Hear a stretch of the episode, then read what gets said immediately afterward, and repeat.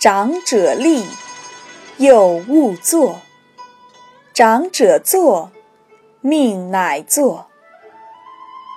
他的意思是说，假如长辈站着，做小辈的就不要自以为是地坐下来。长辈坐下后，招呼你坐下，你才可以坐下。张世之是汉朝著名的大臣，他非常尊重长辈。有一次，朝廷举行朝会。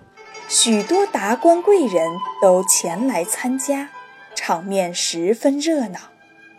这时，有位叫王生的老人对张世之说：“我袜子的带子开了，给我绑上吧。”张世之在众目睽睽之下，很坦然地跪下来，恭恭敬敬地给老人绑好袜子。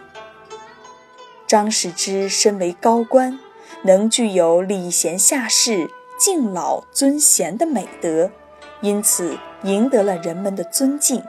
从此，他的威信就更高了。